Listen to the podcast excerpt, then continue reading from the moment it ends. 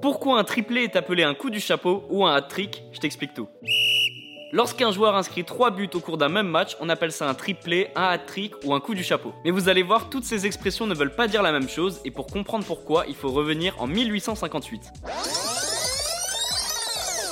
Direction l'Angleterre et un match de cricket. Vous allez vous dire que ça n'a rien à voir avec le football, mais si, c'est ici pour la première fois qu'on emploie l'expression du coup du chapeau. Esfield Harman Stephenson réalise le grand exploit d'éliminer trois batteurs au cours d'un même match, le public est choqué. Dans le public, un chapeau va de main en main et les gens donnent de l'argent dedans et à la fin, Esfield Harman Stephenson récupère le chapeau. Dans le football, après un triplé, le joueur ne repart pas avec un chapeau et de l'argent dedans, mais plutôt avec le ballon du match dédicacé. Mais attention, un triplé n'a pas la même signification qu'un coup du chapeau ou un hat-trick. Si un joueur réussit à inscrire 3 buts au cours d'un même match sans qu'une réalisation d'un adversaire ou d'un coéquipier s'intercale, on appelle ça un hat-trick ou un coup du chapeau. Si le footballeur marque 3 buts mais pas de suite dans un même match, on appelle ça un triplé.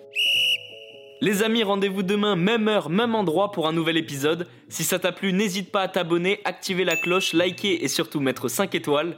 Et oui, j'allais oublier, si t'as une question, peu importe laquelle, il a jamais de questions bêtes, pose-la en commentaire et j'y répondrai dans un prochain épisode. Foodcast est à retrouver sur Spotify, Deezer, Apple Podcast et toutes les autres plateformes. Je te dis à demain, ciao